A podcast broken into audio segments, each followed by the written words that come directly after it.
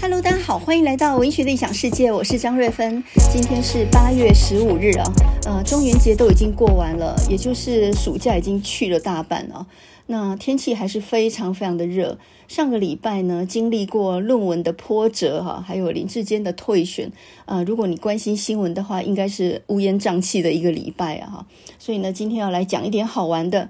呃，有人质疑说，台大的学术伦理委员会有没有可能搞鬼呢？他的审查是不是也有一点瑕疵呢？这一点我就要来爆一点料了哈，因为我参加过类似这样的会议。那么我知道呢，这个学术伦理委员会是很难搞鬼的。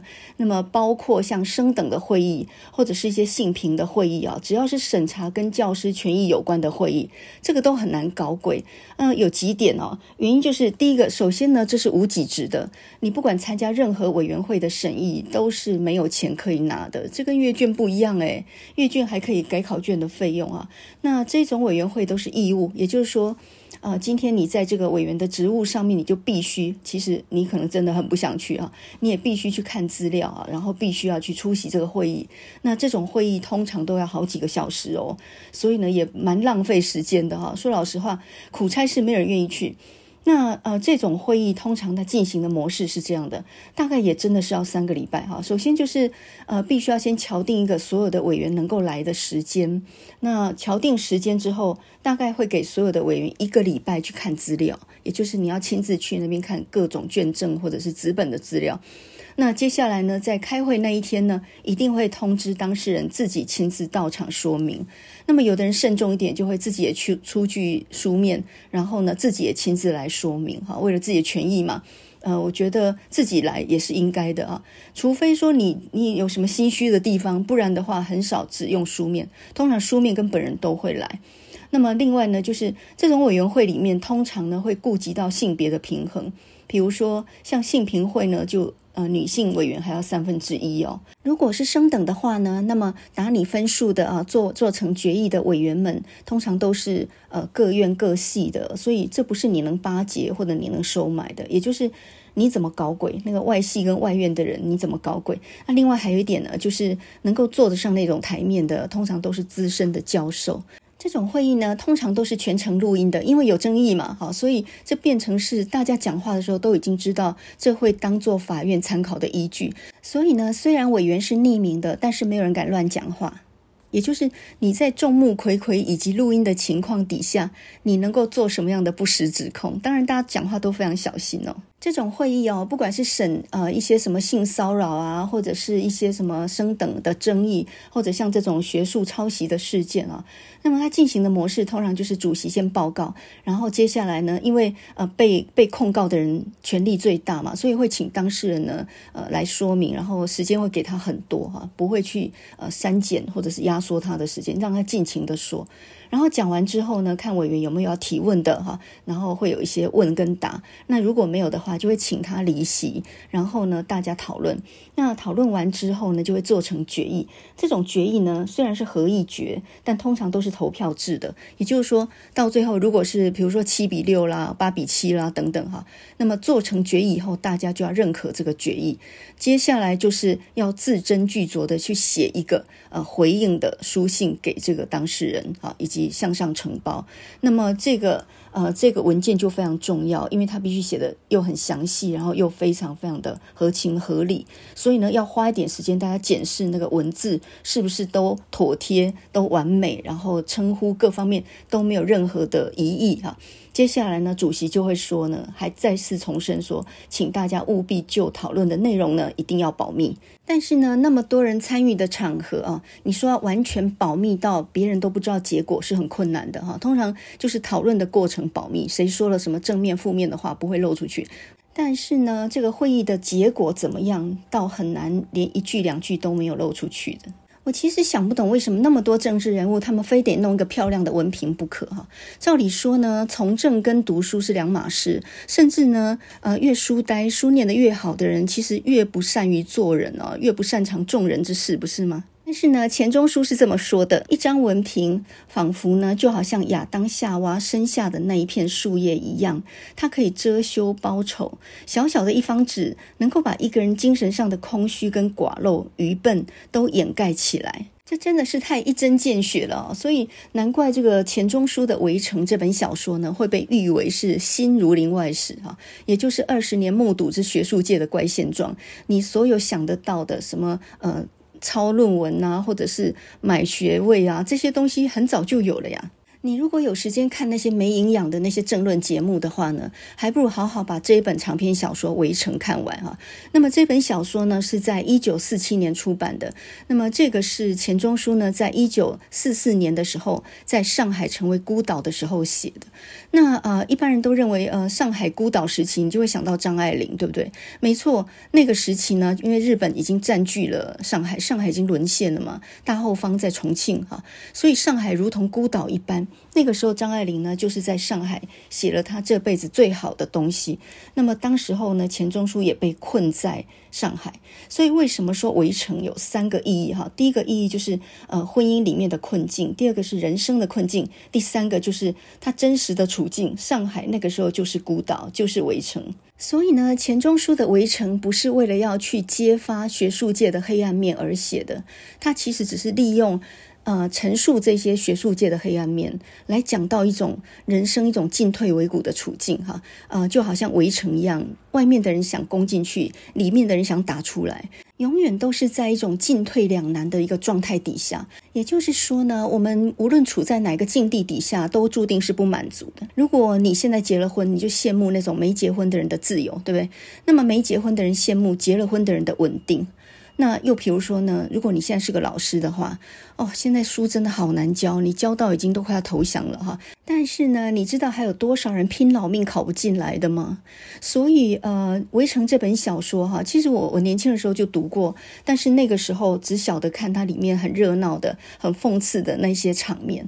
呃，现在呢，年纪稍微大一点之后，呃，教书教久了以后，慢慢就理解到那种呃讽刺背后有一种悲凉，就好像你看吴敬梓的《儒林外史》的时候，你看范进中举很好笑，对不对？但是那个是小时候的体会，那真正的悲凉是在那个后面。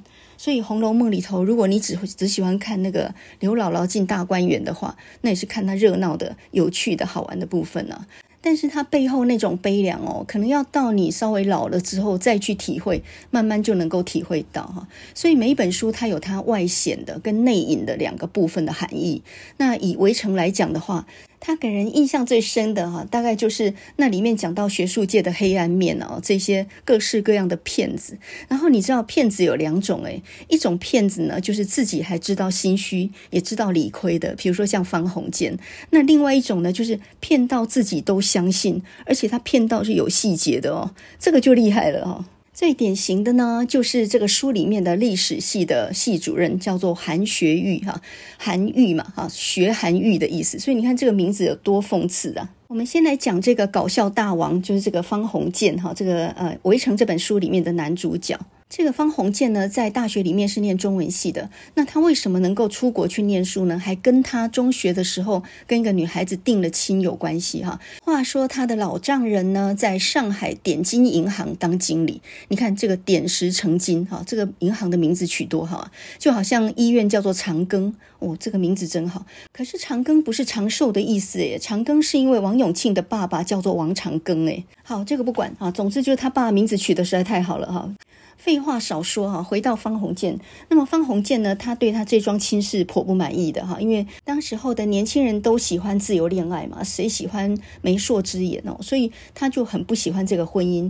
结果呢，在方鸿渐念大学的时候，他那个未婚妻呢，不幸感染了疾病死了。方鸿渐呢，有一种好像被特赦的一种快感。不过呢，在人情义理上，他还是写了一封文情并茂的这个悼念的信回去给这个他他岳父那边，然后。岳父呢，收到了他的信以后，非常感动哈，觉得说啊，虽然没有缘分当翁婿，但是呢，这个年轻人也是很值得栽培的。呢，他就把呃本来要给他女儿的嫁妆折合了呃钱大概两万多块钱哈，大概是外汇的一千三百镑，让方鸿渐呢出国去念书。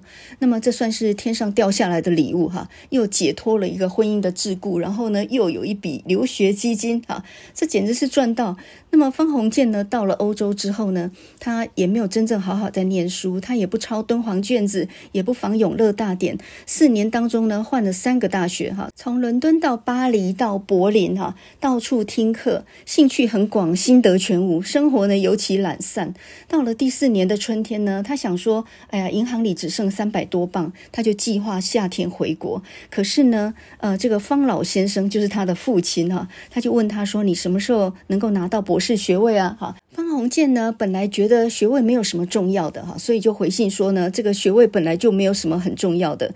但是呢，这时候又收到他的老丈人的来信，这个老丈人就是那个点金银行的周经理哈。他说贤婿呢才高学博，名满五洲，本来呢就不需要用博士来夸耀的。但是呢，你的父亲是前清举人，所以呢，你似乎应该要举洋进士，才能够克绍箕裘。我呢，作为你的老丈人，我的面子上也比较过得去哈，那么方鸿渐呢，受到两面夹攻，才知道哇，一纸文凭也是相当重要的。是呢，要弄到一张文凭，没有个一年半载，呃，要急就章，实在也是弄不了的。有一天呢，他在柏林图书馆里面呢，在看资料的时候呢，就看到呃，有一个期刊上面登了一个广告，是美国纽约的一个克莱登大学啊，然后呢，就说本校呢是有函授班的，你只要寄五百元美金来呢，不需要来上课，就可以给你学位哈。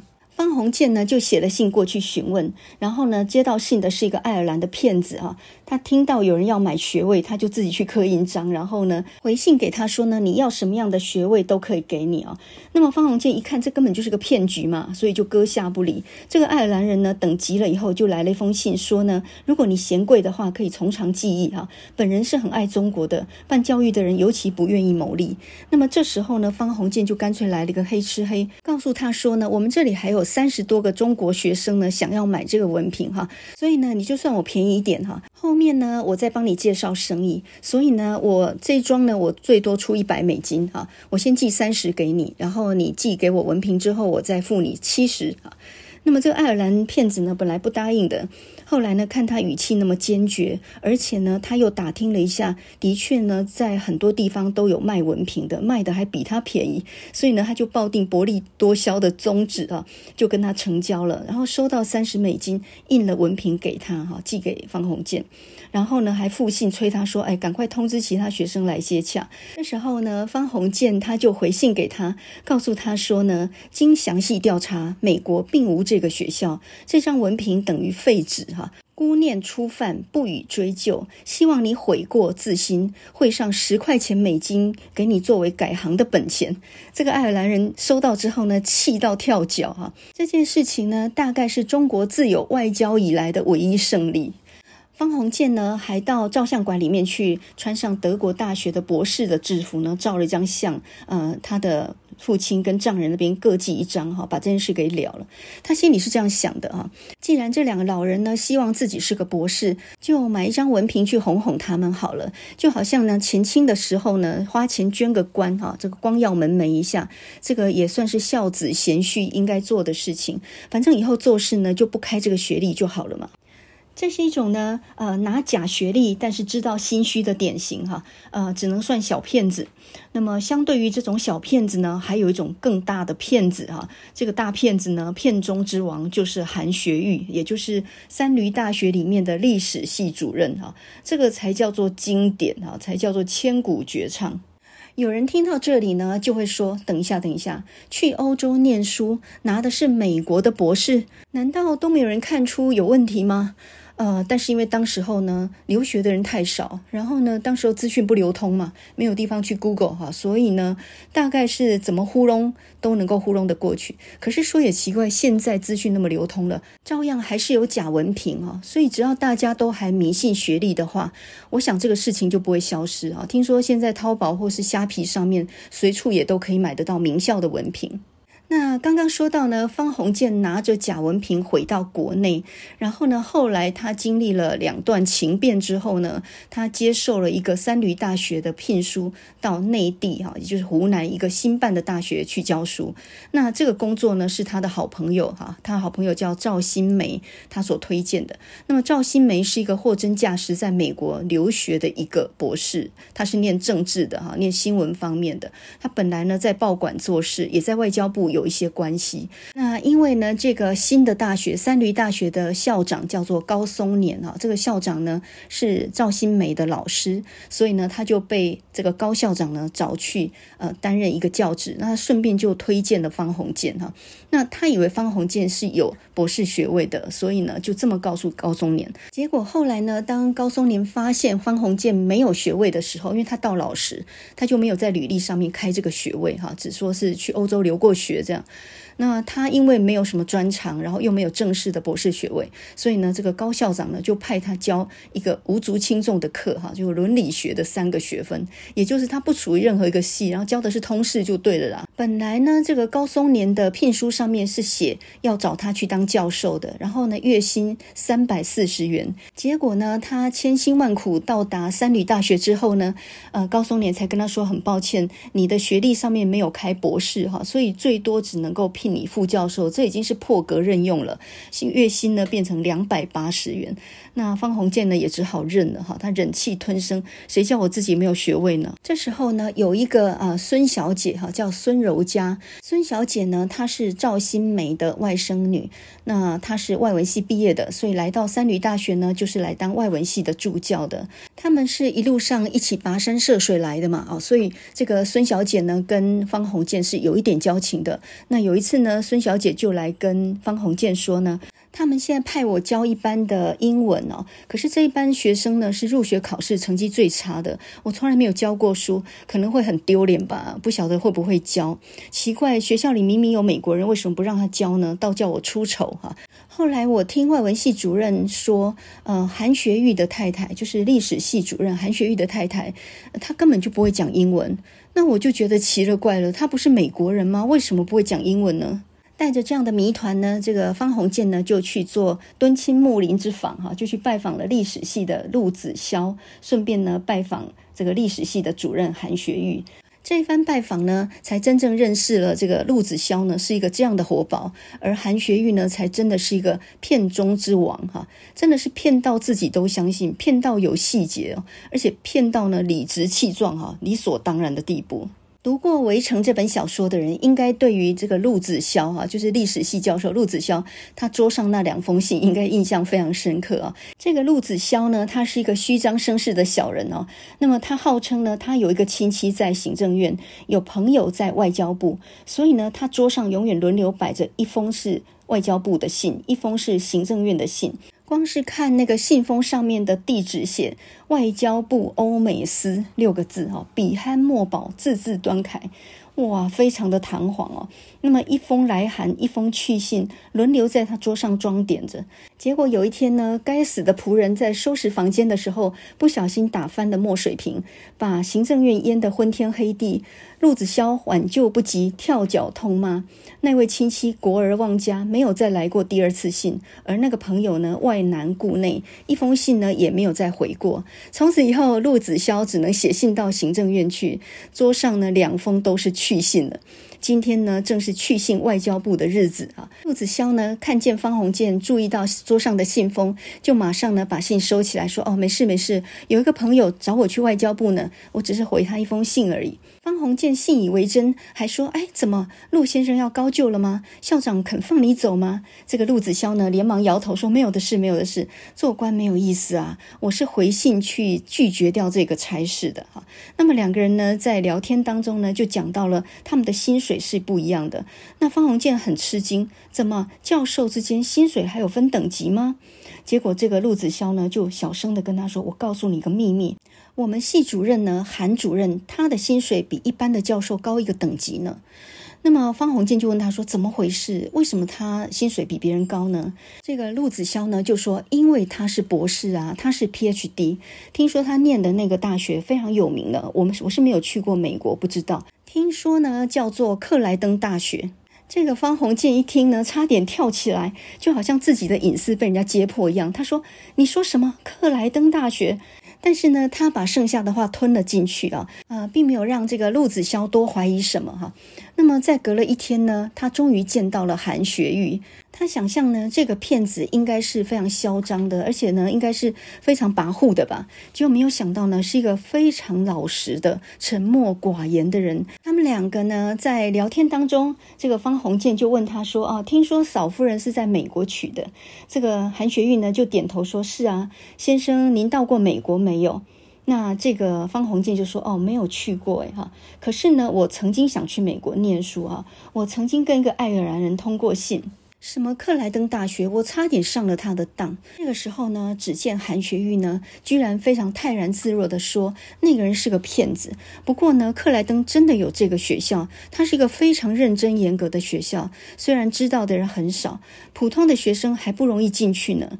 呃。”方鸿渐就说：“我听陆先生说，您就是这学校毕业的。”他说：“是的。”这一个人呢，也可以撒谎撒到面不改色。哎，这真的是撒谎说到呢，自己都相信哦。这个韩学玉呢，不是只有学位是假的哦，他那个老婆呢，是在中国娶的白俄。根本就不是美国人，所以他完全不会讲英文。那看起来是个外国脸孔，他就假装说他太太是在美国纽约娶的。所以呢，他假造了他在美国纽约念学位，同时也假造了他太太的国籍。后面呢，他还陷害方鸿渐，因为他从这个谈话里面知道方鸿渐知道他的底细跟秘密，所以这个人呢就一定要除之而后快。所以他就想尽办法呢要把他给排挤走。具体的做法呢，就是呃派了三个历史系的学生去方鸿渐的英文课上面卧底，想办法抓出他的错，然后呢写信到校长的信箱，就说呢这个方鸿渐英文太差了，诚请校长要换老师。这个居心真的很恶劣、哦。那么呃杨绛也就是钱钟书的太太啊、在九十六岁的时候写过一本散文集，叫做《走到人生边上》，因为。钱钟书早年的时候写过一本散文集嘛，叫做《写在人生边上》哈。那么杨绛呢就习用了这个标题改了一下，叫做《走到人生边上》。那么这本书里面就有一句话，他说呢，一句谎言说三次以后，连自己都会信以为真的。那最高等的诈骗就是骗到自己都相信，而且讲谎话的时候呢，面不改色，讲到对方都会觉得自己是错的。所以呢，像方鸿渐这种讲谎话自己会脸红的，呃，假学位自己不敢开到履历上的，这都算老实的哈，算是小骗而已。真正的大骗呢，就是像韩学玉这一种的。那么他曾经自己夸口说呢，他的论文曾经登上什么礼拜六评论啊，登上什么西洋文学评论，但事实上呢，他只是在那一些期刊里面登过一个小广告而已，这样子就叫做他的文章登上过那些学术期刊。当时候这种学术诈骗应该是很多的哈。那么钱钟书呢，跟他太太杨绛两个人呢，是货真价实，真的到英国的牛津去念过学位的。然后呢，他们又到巴黎去念了一年的书，所以呢，他们其实是真正有学问又有学位的人。那么后来呢，回到清华的外文学院教书的时候。这个杨绛呢，他就写到一个故事哈。那么这篇文章呢，也是在《走到人生边上》这本书里面。这篇文章叫做《他是否知道自己骗人》。呃，我记得我看完这本书啊，就整个就只记住这篇文章，真的是印象太深刻了。这篇文章呢，他就写到说，一九五三年左右的时候，他们夫妇两个同样在文学研究所里面的外文组工作哈，在同事当中呢，有一个古希腊罗马的文学专家，那么他从来没有出过国，但是他自称呢，曾经在世界各国留学，而且呢，他还曾经跟苏联的一个某将军一起飞回中国的。这呢，当然也是鬼扯哈。那么他们家呢，就住在他们家的楼上哈。所以呢，这个骗子的夫人呢，跟他也是同事，也是好朋友。然后这个太太呢，是非常敦厚宽和的一个人。两个儿子呢，都非常的聪明伶俐哈。也就是呢，这一家子怎么看都没有什么异常。但是呢，他从来没有出国留学过，这件事情早就被戳破过了。可是他就撒了一辈子的谎，大家也都知道他是个骗子啊。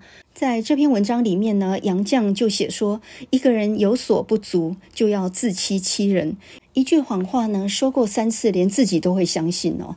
所以呢，在这篇他是否知道自己骗人这篇文章里面呢，他就问了一句话，他说：他谎称他留学世界各国这件事情，他太太相信吗？他的孩子们知道爸爸撒谎吗？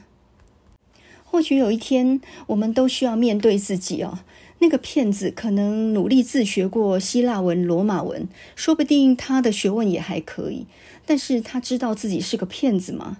还是说他已经自我催眠了，连自己也相信自己留学过外国过？还是这根本也不重要哈，骗得过别人就好了。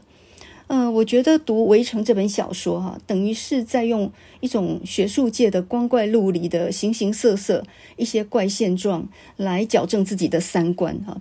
我如果能够撒谎撒到泰然自若的话，这辈子可能可以少吃很多苦吧，或者少奋斗三十年吧。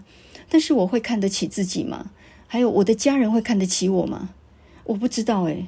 刚刚讲到的陆子潇，还有这个呃韩学玉哈，这两个当然都是自欺欺人的小人，只是程度有点差别哈，大骗跟小骗的差别而已。看起来好像钱钟书，呃，蛮丑化历史系的哦。可是事实上呢，中文系更糟哈。在这本书里面呢，有两个中文系的人物，那就更不堪哈。一个是中文系的系主任叫汪楚厚，另外一个呢，就是中文系被排挤掉的，本来要当中文系主任那个李梅婷。那这个李梅婷呢，也是一路上爬跋山涉水，跟他们从上海一路上面很艰辛的来到湖南的这样的一个人。当时候呢，因为在抗战当中啊，所以那个高松年高校长呢，呃，他因为收到了很多辞聘的这样的一些信件啊，大家都不来呃后方教书了嘛，所以呢，他就聘了他的好朋友李梅婷来当中文系主任。可是聘定了他之后呢，突然之间有人塞一个人进来哈，这就是教育部的次长，叫做汪次长，他推荐了他的伯父哈，叫做汪楚厚这样的一个人呢，来当中文系主任。所以呢，这个高松林就是想说，好吧，那么就让汪来当好了，他官比较大嘛，哈。那么同时呢，这个李梅婷那边只要用一点利益去敷衍他就可以了。这个李梅婷呢，是一个非常可笑的小人哈，因为他一路上跟方鸿渐他们是一路走的嘛，然后呢，他。带了两个大箱子，一个箱子呢，全部都是呃中文的卡片哈，另外一个箱子呢，装的全部都是西药，也就是他是运送很多药品，然后从上海要到大后方去卖去赚一手，他就是跑单帮的了。所以呢，这个赵新梅就说：“嚯、哦，这个李先生厉害，有了这一箱卡片呢，中国书烧完了，他一个人可以教中国文学；有了另外一箱的药呢，中国人全部都病死了，李先生还可以活着。”李梅婷这个人呢，不仅非常的贪婪，而且他还很自私啊。所以这样一个卑劣的小人，在整个旅行的过程当中啊，你就会看出那个同行的孙柔嘉，他那个时候胃不舒服，然后李先生有带药嘛，所以他们就说，你这个呃箱子里头有人丹，给他吃一颗吧，让他稍微止一下胃胃痛。可是呢，这个李梅婷就想说。这整包的哈，一拆这整包就没法卖了。那么干脆让他吃鱼肝油好了。这个鱼肝油已经打开了哈，这个有一个是有剩下几颗的。那呃，就给了一个胃痛的人吃那个鱼肝油。那孙柔嘉一吃就知道这个东西鱼腥味很重，然后让他的胃就更不舒服，但他不敢说出来哈，他就掉了几滴眼泪。然后方鸿渐都看在眼里哈，就看出李梅婷这个人真的是一个很恶劣的人啊。李梅婷这个人呢，不仅不能同舟共济，可能必要的时候一点点小利，他就可以把你卖掉哈，是这样的一个恶劣的小人呐。那当他接到中文系主任这样的一个聘约的时候，他立马就把他的名片都已经印好了。这个在学术界我也常遇到过啊，那个博士班的学生才刚进来没有多久，就已经把名片都印好了，然后上面写说某某博士候选人。非常的虚张声势哈，那这个东西呢，骗外人大概是可以的，可是呢，这种人也会遇到一个比他更恶劣的人哈。那我们现在就来讲一下，呃，他是怎么样被那个汪楚厚呢给黑吃黑的哈？就是他们一行人呢，刚到这个三闾大学的时候，大家都非常的疲累。那么第一个晚上呢，就想稍微休息一下，收拾一下行李哈。这个时候呢，呃，这个就听说中文系有一个迎新晚会，就是要欢迎新来的先生哈。那么这个赵新梅她是政治系的嘛，她就说：“诶，政治系怎么没有举办这样的一个迎新的茶会来欢迎老师呢？”哈，那么呃，这个顾尔谦哈，他是一个历史系的，跟哈巴狗一样，就是很会谄媚的。他就说：“哎呀，这个中文系啊，毕竟是读古书的，你看看就比较知礼吧。”这个李梅婷呢，以为自己是中文系主任嘛，他名片都印好了。这个李梅婷呢，就在那边摇柜给谁，他就说：“哎呀，讨厌讨厌，我累得很呢，我今天晚上还想早点睡呢。这些小孩真是太热心了，真的不懂道理。哎呀，赵先生啊，他们的消息可真灵啊。”后来你猜怎么着？这个李梅婷当然就去欢迎会了，就没有想到呢，就被汪楚厚给黑吃黑了哈。因为汪楚厚先来了几天，这个所谓先进门就是大呀。这个欢迎会就是他联络了学生主办的，而且因为他早来了几天嘛，跟几个中文系的助教已经打成一片啊，所以呢，学生也唯命是听。然后呢，呃，他也知道高松年本来是聘李梅婷来当系主任的。他这种僭越的举动，哈，其实有一点小人。这有一点像是你在 Costco，然后在地下停车场排队的时候，等在一辆车后面，结果呢，突然之间呢，有一辆车取你而代之，哈，那样的一种感觉，就是完全不顾江湖道义了啦。那这个汪楚厚呢，呃，他就安排了这样一个茶会。下面这一段话呢，就厉害了哦。汪楚厚立马就把这个李梅婷呢贬为新进门的姨太太。这个李梅婷呢，一进到会场就发现呢被突袭了，情况不对，所有的人都在叫汪主任。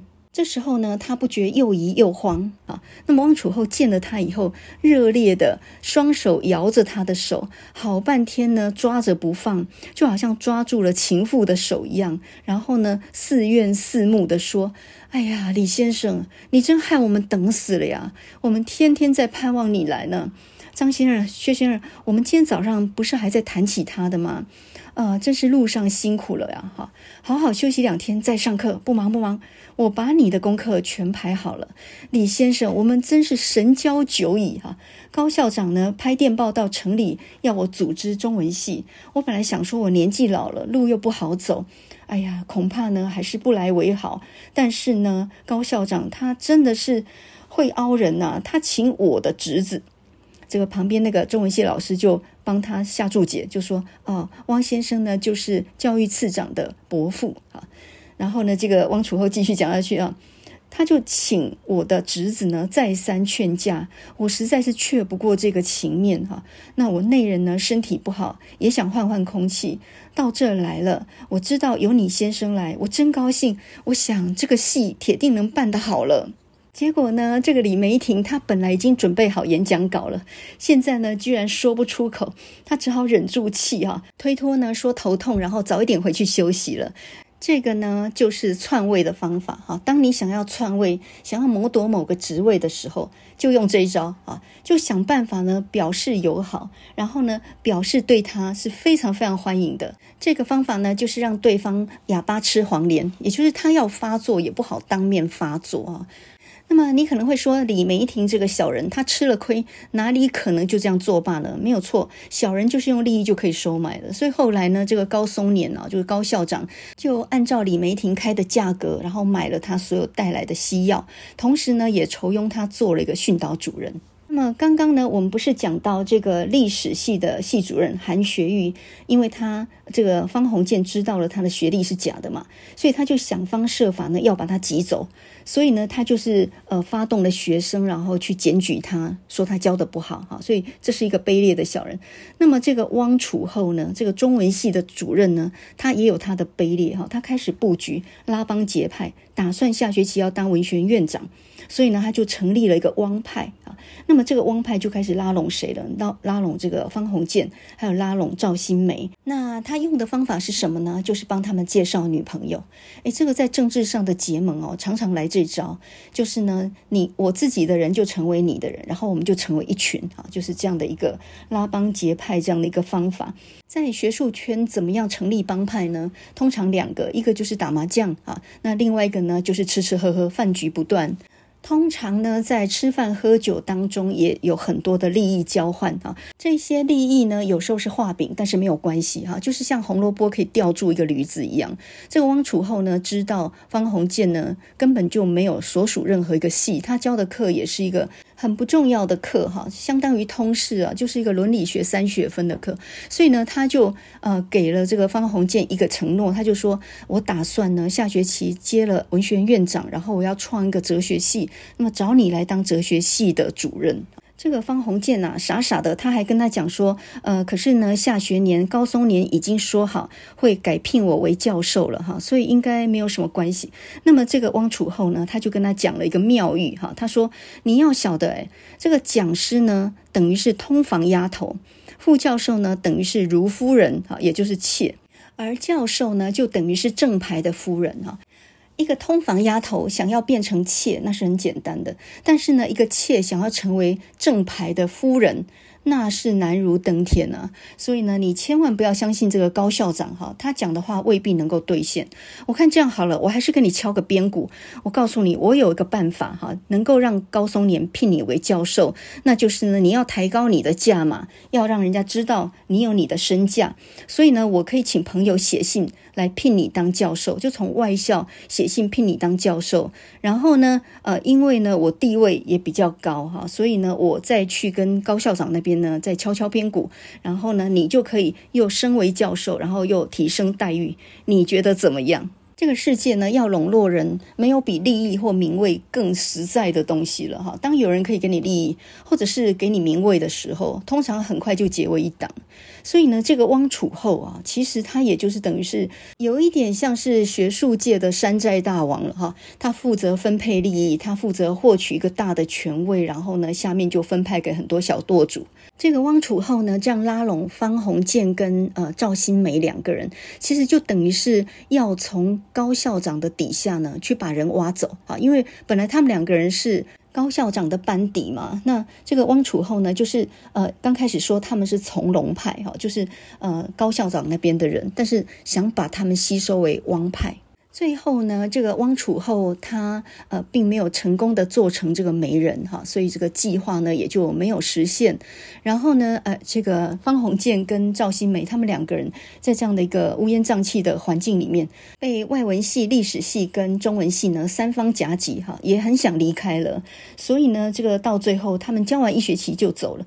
那么在这本书里面呢，就讲到说，方鸿渐呢刚开始教书的时候，呃，没有什么自信，但是呢，慢慢的驾轻就熟，渐渐得法之后，感受到呢学生对他的印象也好了一些。他从学生那边也慢慢知道了很多学生对老师的评价。他说呢，这些学生一方面盲目的可怜，一方面眼光准确的可怕。他们的赞美未必尽然，但是呢，他们的诋毁那简直是至公至缺哈，等于是世界末日的最后审判。学生对李梅婷其实是很厌恶的，他们对于韩学玉也不是真的喜欢哈。那么这些学生呢，教了方鸿渐一个道理，那就是呢，我们总知道呢，西方人瞧不起东方人，有钱人瞧不起穷人，可是呢，这些全部都没有学生瞧不起老师那样厉害哦。这句话我觉得真的是一针见血。在《围城》这本小说里面，还有个俏皮话是这样说的哈，他就说呢，在大学里面呢，向来是理工学院看不起商学院，商学院看不起人文学院，人文学院里面呢，外文系看不起中文系，中文系看不起历史系，历史系看不起教育系哈。那么教育系的学生呢，已经没有人可以看不起了，他们就看不起自己的老师。讲了那么多学界的黑暗面，还有人事纠葛哈，这一些争权夺利啊。那你就发现，其实这些事情永远都在发生当中啊。也就是说，它本质其实没有改变过。只要有人在的地方，永远有争斗。呃，学术圈并没有比较清高呢。钱钟书呢写《围城》这本小说，他不是想要去揭发出来学术圈的黑暗面。我觉得他要讲的是人生的那一种进退两难哈。那么从爱情到人生哈，我们就说从婚姻到职场了。那个婚姻呢，其实也是一个围城，就是，呃，不管你在什么样的角度，你都会感受到那个痛苦哈。那么有一句西方的谚语是这样说的嘛：人就好像刺猬一样，聚在一起会互相伤害，但是呢，呃，单独的时候又觉得非常寒冷。也就是我们每一个人都是在那种呃恐惧、孤独，还有呢恐惧枷锁当中，在那里找不到定位。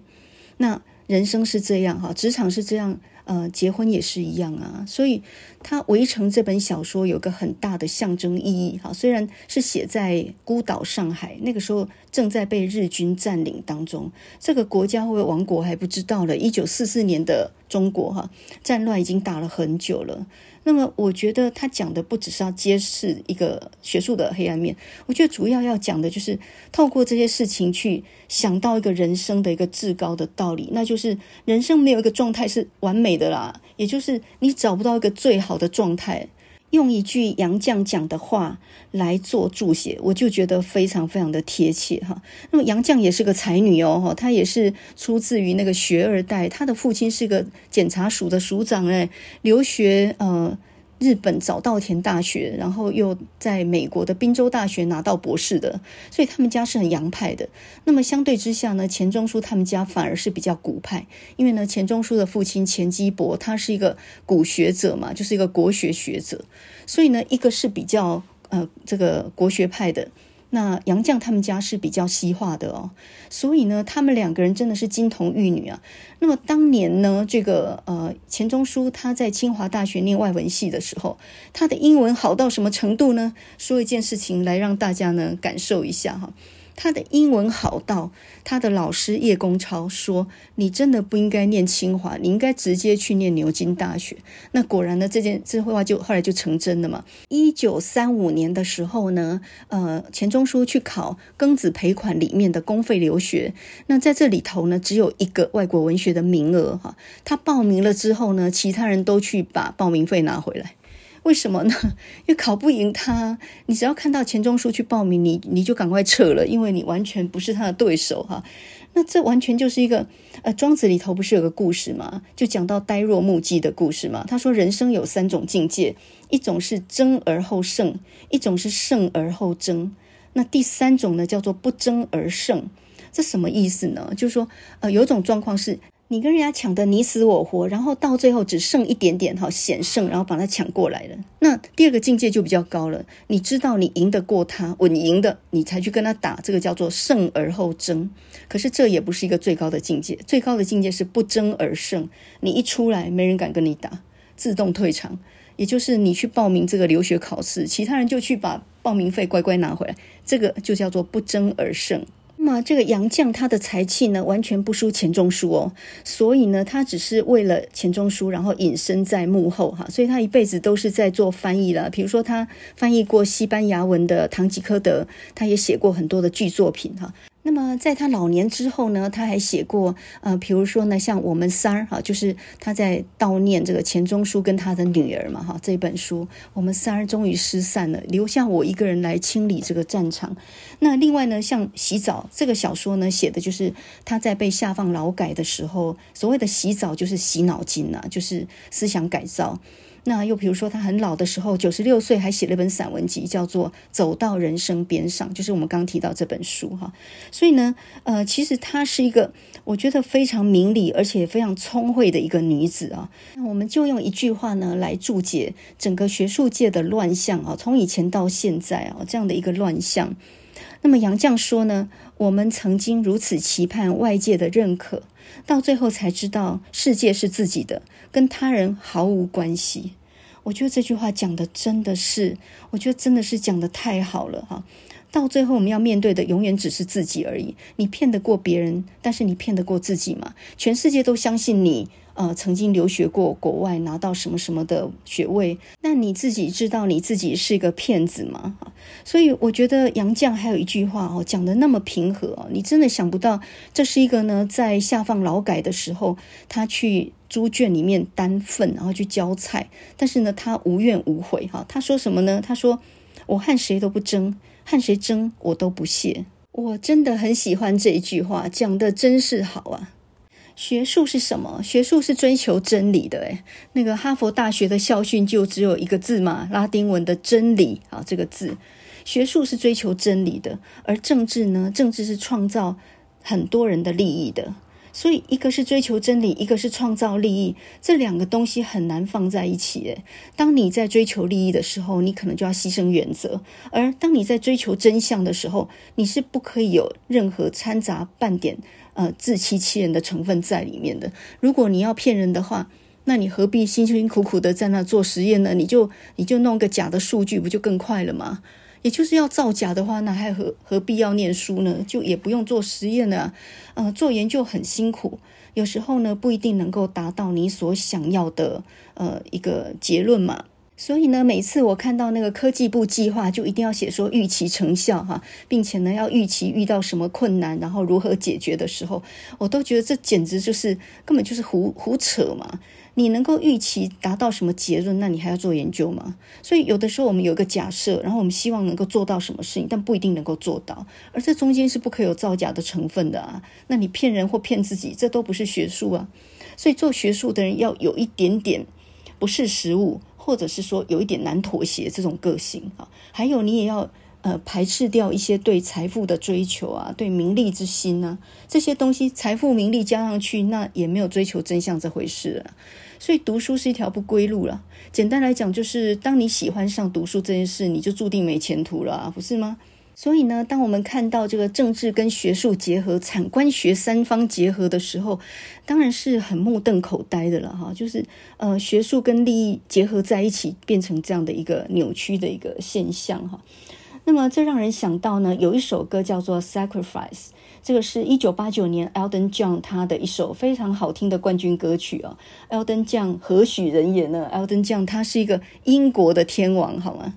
你看那些年纪很大了哦，七十几岁，然后出来唱歌的时候宝刀未老。他永远都是弹钢琴的，他的音乐基础很雄厚，因为他是英国皇家音乐学院的的天才哦。那后来呢，成为流行乐界的天王。在二零一八年，有一个非常有名的音乐片叫做呃《波西米亚狂想曲》，那个是皇后乐团的主唱啊，Freddie Mercury 他的自传嘛，自传性的电影。那么二零一九年呢，也有一部音乐传。传记片叫做《火箭人》，那么这部片子呢，他就是在演 Elton John 的一生哈。那大家都知道他是同志嘛，他自己宣称说他是双性恋，他跟女子结过婚，后来呢，现在是呃男同志嘛，他有一个非常亲密的爱人。这个《火箭人》这部电影的制片就是他现在的呃爱人哈。Elton John 呢，他声音很好听哦。等一下我们听他这首《Sacrifice》，你就可以知道哈。他出生在英国的乡下一个小镇，那从小呢就有惊人的音乐天赋哈。他什么样的天赋呢？听说他只要听过电台播放的任何一首歌曲，他就马上可以在钢琴上面弹出完整的旋律，一次哦就可以弹出来。